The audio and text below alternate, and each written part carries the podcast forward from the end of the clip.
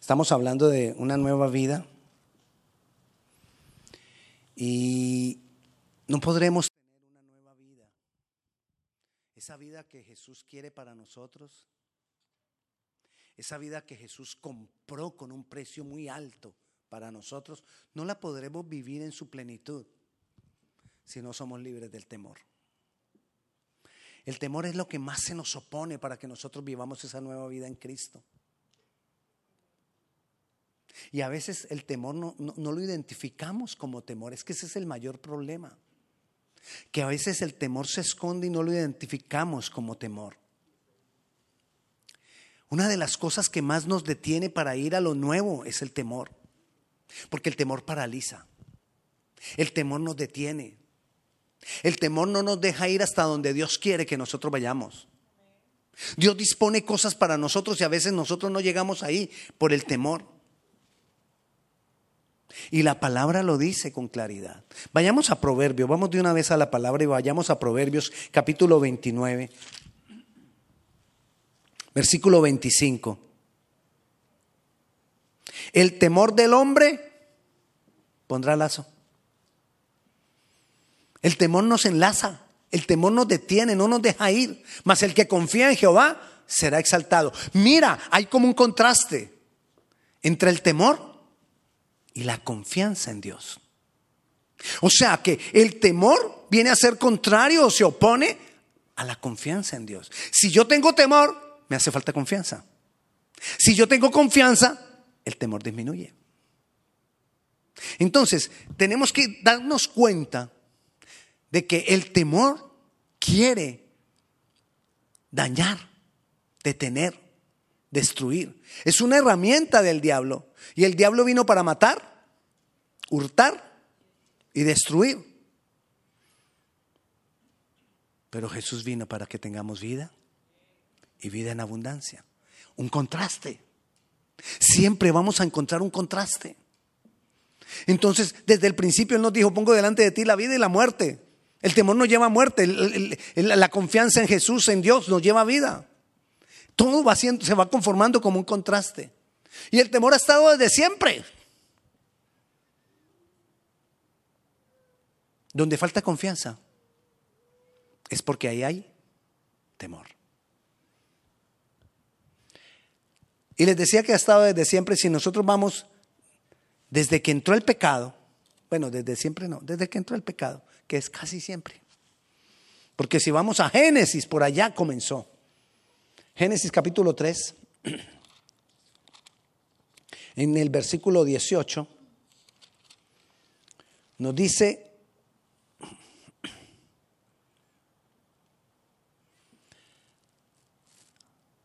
bueno, no es, no es 3.18, perdón, es, debe ser 2.18, ya le digo. Tampoco, un segundo. Es cuando Adán y Eva pecan y dice el versículo un segundo. Si es el capítulo 3, en el versículo 10, 3.10, dice el versículo 9, perdón que le di la escritura mal, puede quitarla porque esa no, no, es para esta, para esta enseñanza.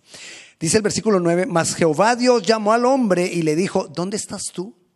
Y él le respondió, oí tu voz en el huerto y tuve miedo, porque estaba desnudo y me escondí.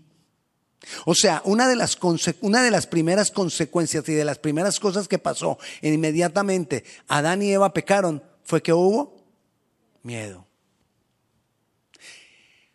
El pecado, mira, mira que hay como una secuencia. El pecado nos separa de Dios. Fue lo que pasó con Adán y Eva. El pecado me separa de Dios.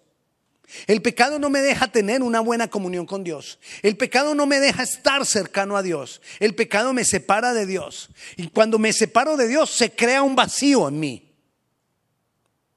Y ese vacío viene a ser lleno por el temor.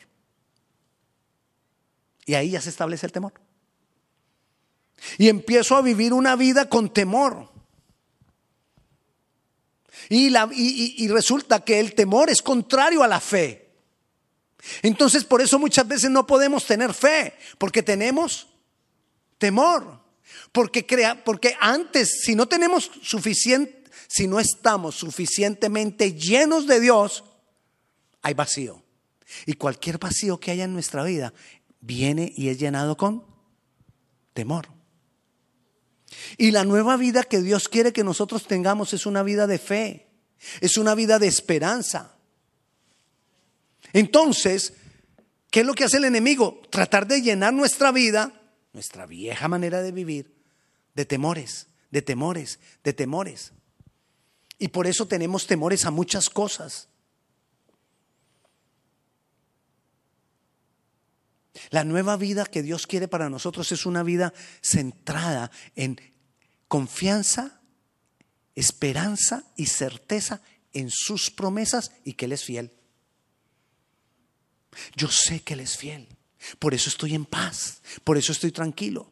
Pero hay momentos en que dejo entrar el temor, entonces quiere decir que estoy dudando de su fidelidad.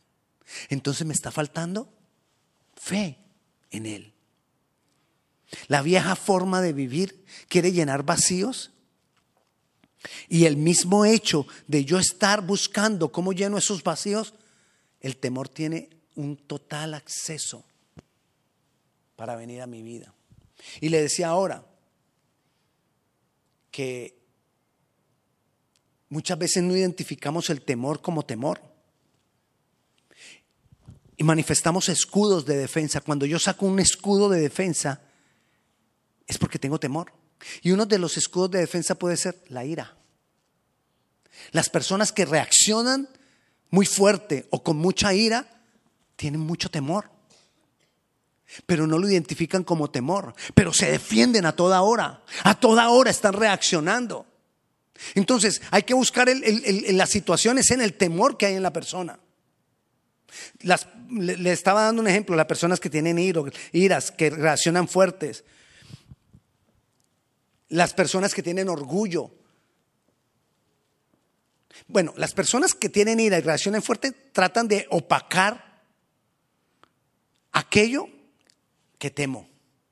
Las personas que tienen orgullo tratan de decir afuera, yo soy más grande.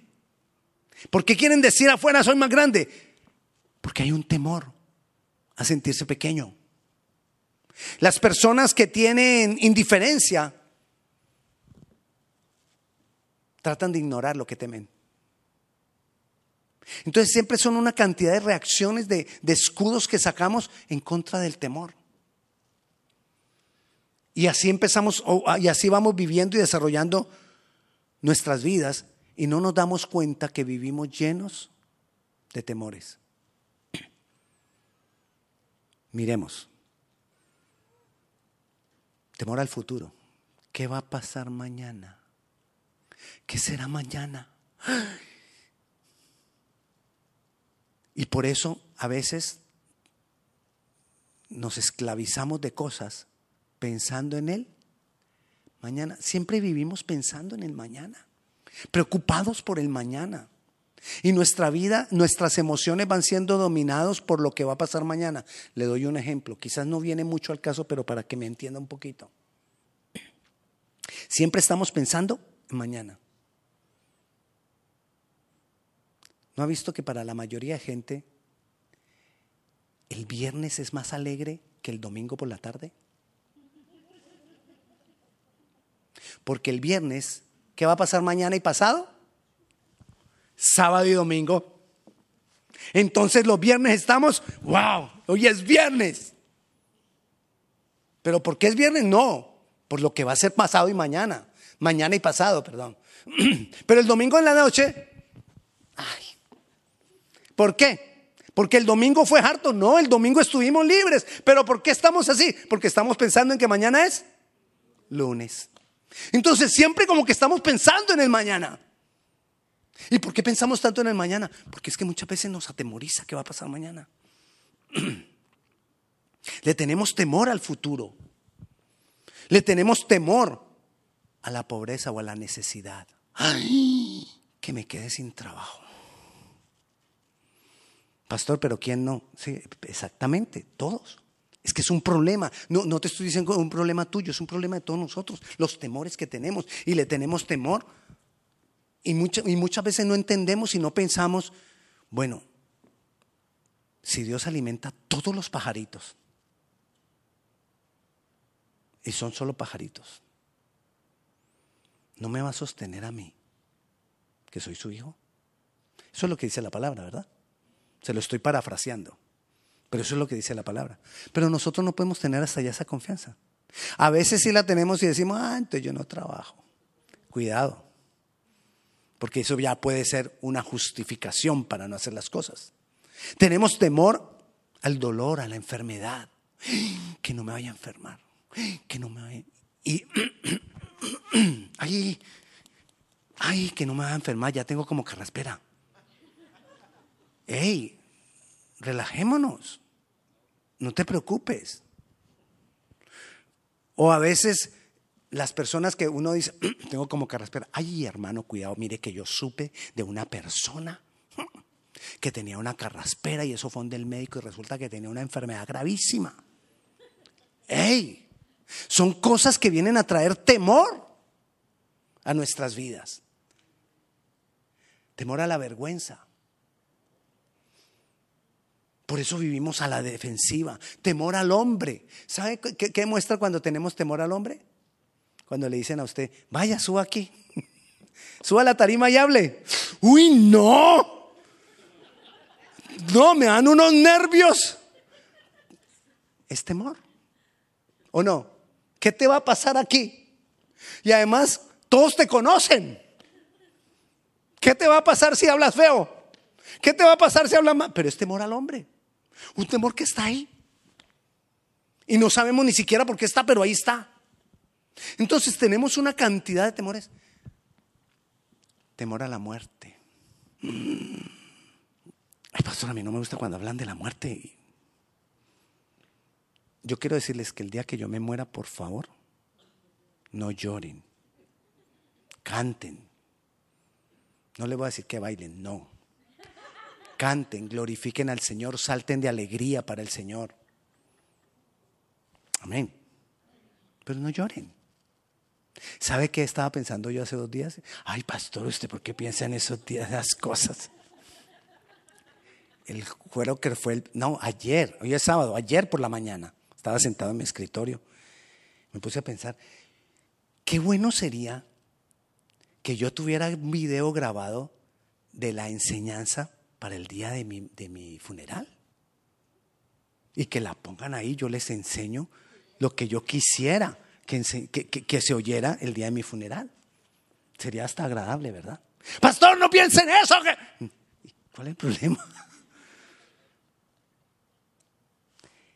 Quiero decirte con todo esto es que tenemos una cantidad de temores que no nos dejan vivir la vida libre que Jesús quiere que nosotros tengamos. Miremos el ejemplo de Pedro. Pedro era lleno de temores. Y era el más, el más como que el más, ay, el más atrevido, el más, el más valiente, el más. Pero era lleno de temores. Y, los temores se fueron manifestando una y otra vez. Él, él, era de los que decía, yo no me dejo de nadie. Me imagino yo, pues, la, la Biblia no lo dice. Pero según el temperamento de Pedro, yo me imagino que él era de los que decía, yo no me dejo de nadie. ¿Cómo es? Imagínense, cuando llegan a arrestar a Jesús, a Jesús el Todopoderoso, el Dios hecho hombre. Y Pedro saca su espada y cree que con su espadita va a defender a Dios. Pero era su condición de temor. Yo voy a defender, yo no voy a dejar que el maestro lo, lo, lo, arresten. Y Frun le bajó una oreja a uno de los soldados. ¿Por qué? Temor. Jesús se sorprendió y le dijo, ¿qué te pasa? Así no es pero era el temor que había en él. El temor fue el que lo impulsó. Vayamos a Lucas capítulo 22 y miremos lo que dijo, lo que le dijo Jesús a Pedro.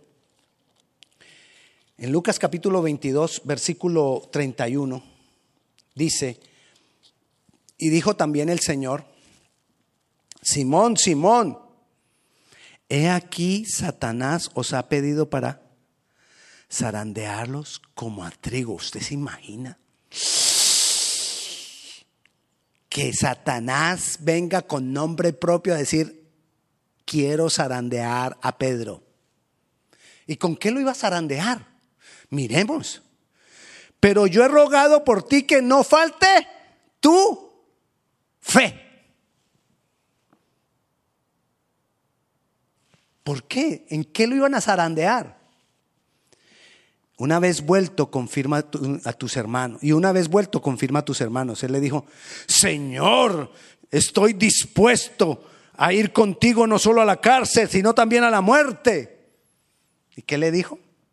Pedro, te digo que el gallo no cantará, no cantará hoy antes que tú, niegues tres veces que me conoces. ¿Y por qué le iba a negar? Por temor. Entonces, ¿con qué lo iba a zarandear?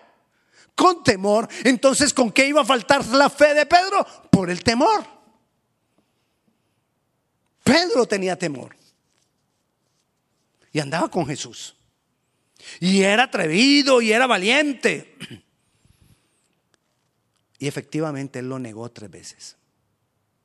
Se escondió, corrió. Volvemos a lo mismo. Aquí nos está mostrando que la fe y el temor son contrarios. Pero nosotros necesitamos entonces venir al Señor y tener confianza en Dios, porque la fe es cuestión de confianza entre yo y el Padre. Eso es la fe. Una situación de mi relación con el Padre. Entre mejor sea mi relación con el Padre, más confianza voy a tener en Él. Entre peor sea mi relación con el Padre, menos confianza voy a tener con Él. Dios quiere que tengamos una vida, por eso pagó un precio altísimo por eso. Y quiere que seamos libres del temor. Nos encerramos por temor. Nos agobiamos por temor. Nos, nos llenamos de temor por no creer en sus promesas. Mira lo que nos dice, por ejemplo, Jeremías capítulo 29, versículo 11. Dice,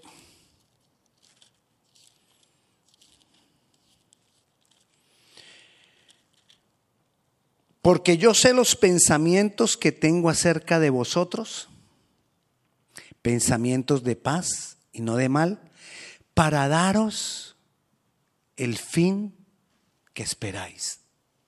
Él sabe lo que Él piensa de nosotros. Él sabe lo que tiene preparado para nosotros. Él sabe lo que tiene dispuesto para nosotros.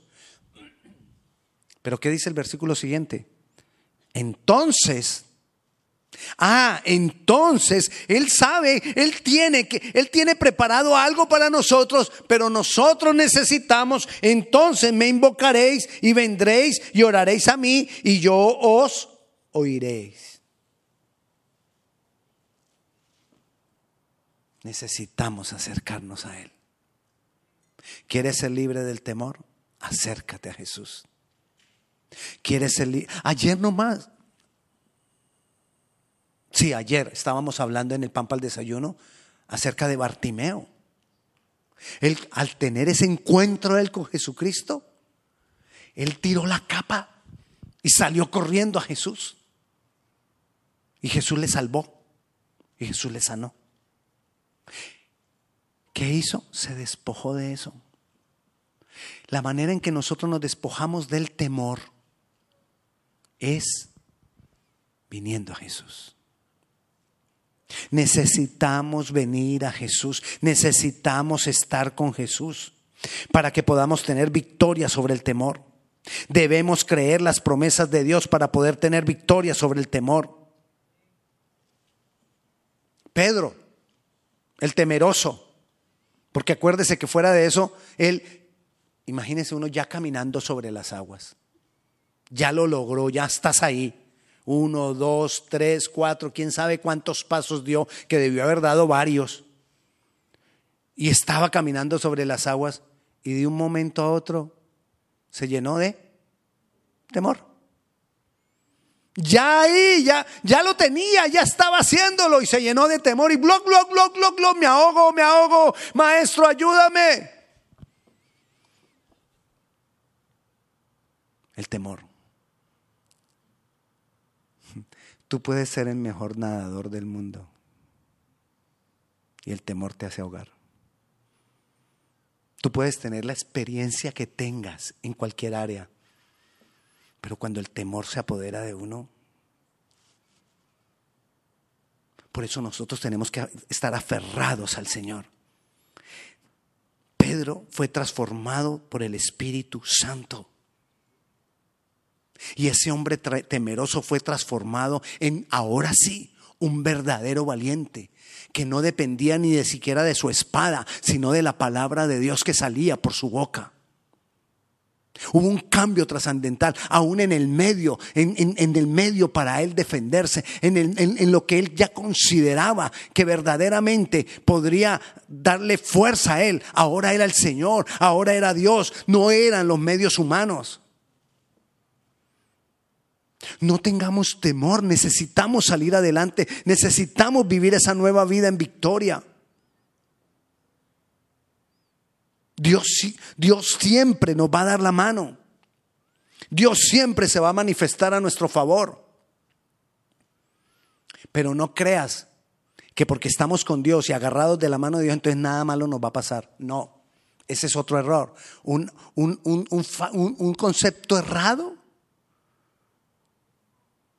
de las bendiciones de Dios nos exponen también al temor. Mira lo que nos dice Primera de Pedro, el mismo Pedro del que estamos hablando, de ese que fue lleno de temores que el Espíritu Santo fue el que lo transformó, que si no hubiera sido por el encuentro que él tuvo con Jesús y la llenura del Espíritu Santo, su vida no es transformada. En primera de Pedro, capítulo 1, versículo 3 dice, bendito el Dios y Padre de nuestro Señor Jesucristo, que según su grande misericordia nos hizo renacer. Una nueva vida. Dios quiere una nueva vida. Renacer para una esperanza viva. Lo contrario al temor. Dios quiere que nosotros tengamos esperanza. ¿Por qué? Porque Él resucitó de los muertos. ¿Necesitas ver poder de Dios? Mira la resurrección. ¿Necesitas ver poder de Dios? Encontrémonos con el Jesús resucitado. No es el Jesús crucificado, no es el niño Jesús, es el Jesús glorificado. Es el Jesús resucitado. Es el que venció la muerte por nosotros y nos está ofreciendo una nueva vida. ¿Para qué? Para una herencia, el versículo que sigue, para una herencia incorruptible. ¿Qué es una herencia incorruptible? Herencia, primero, herencia, que nos pertenece a nosotros los hijos. ¿Eres hijo? No debe haber temor. Soy hijo, no debo dar cabida al temor. Porque tengo una herencia incorruptible, no se daña. No se contamina. No deja de ser. No se acaba. Reservada en los cielos para nosotros pero tengo que creerlo. Y esto que estamos leyendo aquí no quiere decir que no nos vaya a pasar nada malo. Ay, ¿cómo así, pastor? Dice, para nosotros, para vosotros que sois guardados por el poder de Dios mediante la nosotros que somos qué? Guardados que somos guardados. Es el, el versículo que sigue. Que somos guardados por el poder de Dios mediante la fe para alcanzar salvación que está preparada para ser manifestada en el tiempo postrero. Está guardado para nosotros. Pero mira lo que dice el versículo 6, en lo cual vosotros os alegráis aunque ahora por un poco de tiempo, si es necesario, que tengas que ser afligidos en diversas pruebas. No es que Dios esté buscando a ver a quién aflijo. Ay, voy a, voy a, voy a afligirlo a él. No. Jesús mismo lo aclaró y dijo, en el mundo hay aflicción. Aquí está. Y aquí nos está diciendo, de todas maneras, en cualquier momento podemos ser afligidos, pero no dejes que entre el temor. Mantente firme en la confianza, en la esperanza de que el poder de Dios te va a tener guardado en la fe. Que eso es lo que dice. Entonces, no es que no vaya a haber problemas, sino que después de un poco de tiempo, Él se va a manifestar con poder. Hay personas que sufren, unos más y otros menos. Y no nos pongamos a juzgar, ay, ¿por qué tanto aflicción a esa persona? ¿Será que está en pecado? No. Hay personas que sencillamente en este mundo tienen diferentes situaciones que están viviendo. Pero Dios es el que los fortalece y los mantiene firmes en la fe que es en Cristo Jesús, quien resucitó y nos da el poder para que nosotros nos mantengamos firmes. Él quiere que vivamos una vida nueva, una vida en paz, una vida gloriosa. Él quiere que tú y yo vivamos una vida gloriosa. Para eso pagó ese precio. Pero tenemos que quitar el temor. El temor trae depresión. El temor trae ansiedad. El temor trae opresión. Y Jesucristo venció el temor por ti y por mí. Jesucristo venció los principados y las potestades que están muchas veces, muchas veces revoloteando alrededor de nosotros tratando de traer situaciones que nos llenen de temor, de angustia. El temor trae, perdón, el temor trae angustia. Todas esas cosas nosotros podemos venir y traerlas al Señor. Y si usted necesita ayuda en esas áreas, hable, búsquenos. Tenemos personas aquí en la iglesia que te podemos ayudar. No te ahogues solo. Ahora, si el Señor se revela a ti, tú buscas al Señor y te levantas y, caminas en victoria, entonces agarra de la mano a otros que no han podido salir. Somos llamados a llamar a otros, de la, a tomar a otros de la mano. Y vayamos a primera de Juan capítulo 4, versículo 18. Dice, en el amor no hay temor, sino que el perfecto amor echa fuera el temor. ¿Cuál es el perfecto amor? El de Dios. El amor de Él revelado a mi vida. Cuando yo entiendo que Él me amó, que Él me amó primero, que Él me ama, que Él dio a su Hijo porque me ama. El Padre dio a su Hijo porque me ama. Dio lo más preciado porque me ama. Y yo entiendo ese amor y yo recibo ese amor. Ese amor echa fuera el temor. Porque el temor lleva en sí castigo. Claro que el temor lleva castigo. Porque cuando hay temor hay opresión. Cuando hay temor, hay, hay, hay, se siente, la, la, persona se siente terrible. Hay angustia, hay dolor. Hay una cantidad de sentimientos, de sensaciones y de, y de, y de cosas que sienten en el cuerpo. Hasta sienten dolores físicos por causa del temor. Y el Señor nos hace libres de todo eso, porque el perfecto amor echa fuera el temor, porque el temor está diciendo, lleva en sí castigo, de donde el que teme no ha sido perfeccionado en el amor. Así que yo qué necesito? Ser perfeccionado en el amor. ¿Y cómo nos perfeccionamos en el amor? Entendiendo y recibiendo de parte del Espíritu Santo la revelación del amor de Dios. Pidámosle al Señor, revélame tu amor. Está en la palabra. Está descrito en la palabra, está narrado en la palabra, está explicado en la palabra, pero tiene que ser una revelación para mí.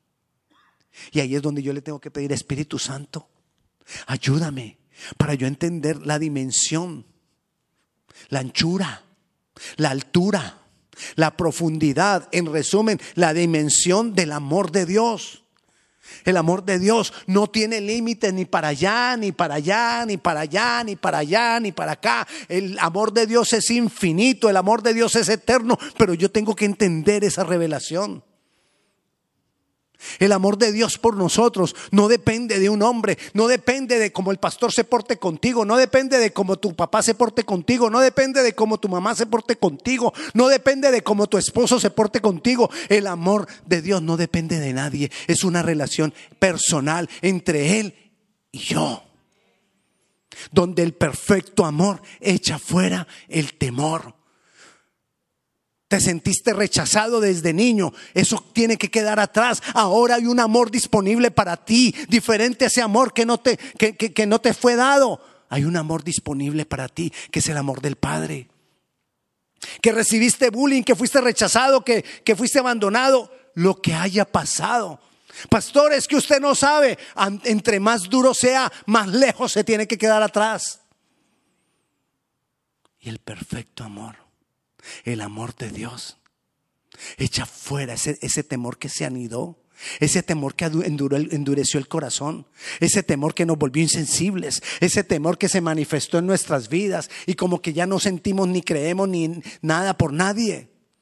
El Señor lo viene a transformar porque el perfecto amor echa fuera el temor. Así que tenemos que venir y decirle, Señor, revélame ese amor. Revélame ese amor. Lee la palabra. La palabra está llena de amor. Si tú buscas el amor de Dios en la palabra, lo vas a hallar. Tú vas a hallar en la palabra lo que tú busques en la palabra. Necesitamos que ese amor se manifieste en nuestras vidas ahí donde estás con reverencia al Señor.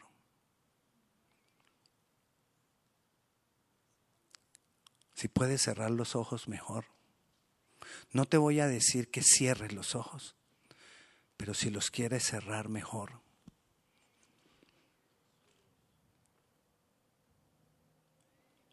Y yo clamo a ti, Espíritu de Dios,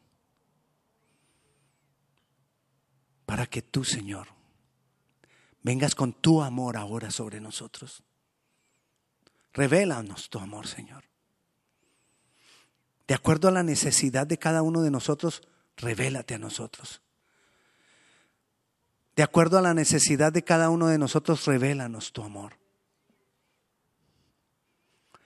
De acuerdo a la necesidad de cada uno de nosotros, Señor, aquí estamos dispuestos para esa manifestación tuya. Dispongo mi mente, dispongo mi corazón, dispón tu mente y tu corazón a Él. Señor, y llévate con tu amor, ese amor que has manifestado por nosotros, entregando a tu Hijo para que diera su vida por nosotros. Ese amor que manifestaste entregando a tu hijo. Ese amor que tu, tu palabra dice que no hay amor más grande que aquel que da la vida por otro. Y tú la diste por nosotros. Que podamos entender la profundidad y la dimensión y la grandeza de tu amor, Señor. Señor, con tu amor, sana mi corazón, sáname del pasado, sáname de las ofensas, sáname de las heridas, sáname de los abusos. Sáname del rechazo, sáname del desamor. Aquí estoy, Dios, dispuesto para ti. Mi hermano, esto es para usted. El Señor le está hablando a usted. El Señor le está ministrando a usted. No importa cuántos años tengas en Cristo. No importa que toda tu vida quizás haya sido cristiano. El Señor ahora quiere venir sobre tu vida a manifestar su amor. Ese perfecto amor. Ese perfecto amor que echa fuera el temor. Manifiesta tu amor, Señor. Ministranos de tu amor. Llénanos de tu amor. Revélanos tu amor. Que sea para nosotros claro ese amor tuyo que es tan maravilloso y tan sublime. Que podamos entender que tú eres fiel. Fiel a tus promesas.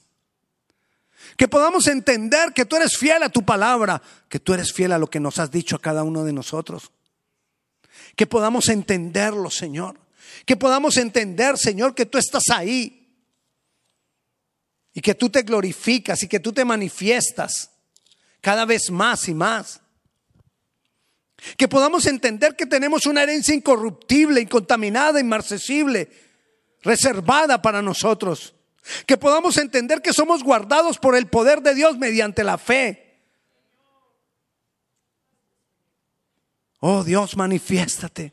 Oh Dios, ministra. Oh Dios, danos más y más de ti, de tu presencia, de esa presencia maravillosa tuya que puede transformarlo todo, Señor. Quita la dureza de nuestro corazón. Quita la indiferencia que hay en nosotros, Señor. Rompe las ataduras, rompe las ligaduras que el temor ha establecido en nuestras vidas, Señor. Grande es tu poder, grande es tu obrar. Grande eres tú, Señor. Dios maravilloso, Dios poderoso eres tú. Señor, y yo te doy gracias. Yo te doy gracias por lo que estás haciendo en nuestras vidas, Señor. Gracias Dios. Yo recibo libertad. Yo recibo sanidad. Yo recibo de más y más de tu amor. Recíbelo, mi hermano. Decláralo. Declara que tú lo recibes, que tú lo tomas, que tú aceptas que es para ti. Renuncia al temor. Ahora en el nombre de Jesús, Señor, renunciamos a todo temor. Todo temor de lo que vendrá, todo temor del futuro renunciamos. Todo temor a la pobreza, a la necesidad renunciamos. Todo temor a la enfermedad, al dolor renunciamos. Todo temor al rechazo, al abandono renunciamos. Todo temor a la vergüenza, todo temor al hombre, todo temor a la muerte renunciamos al temor. En el nombre de Jesús. Y tomamos de ti, Espíritu de Dios. Tomamos de ti, Señor Tomamos de tu amor, Padre. Tomamos de tu amor, Jesucristo. Tomamos de tu amor. Esa herencia eterna, maravillosa, grandiosa que tú nos has dado. Y te damos gloria y te damos honra. En el nombre de Jesús. Amén y amén. La paz de Dios sea con cada uno de ustedes. Dios le bendiga. Si alguno de ustedes tiene alguna petición de oración, aquí van a haber algunas personas que pueden orar por usted. Dios le bendiga.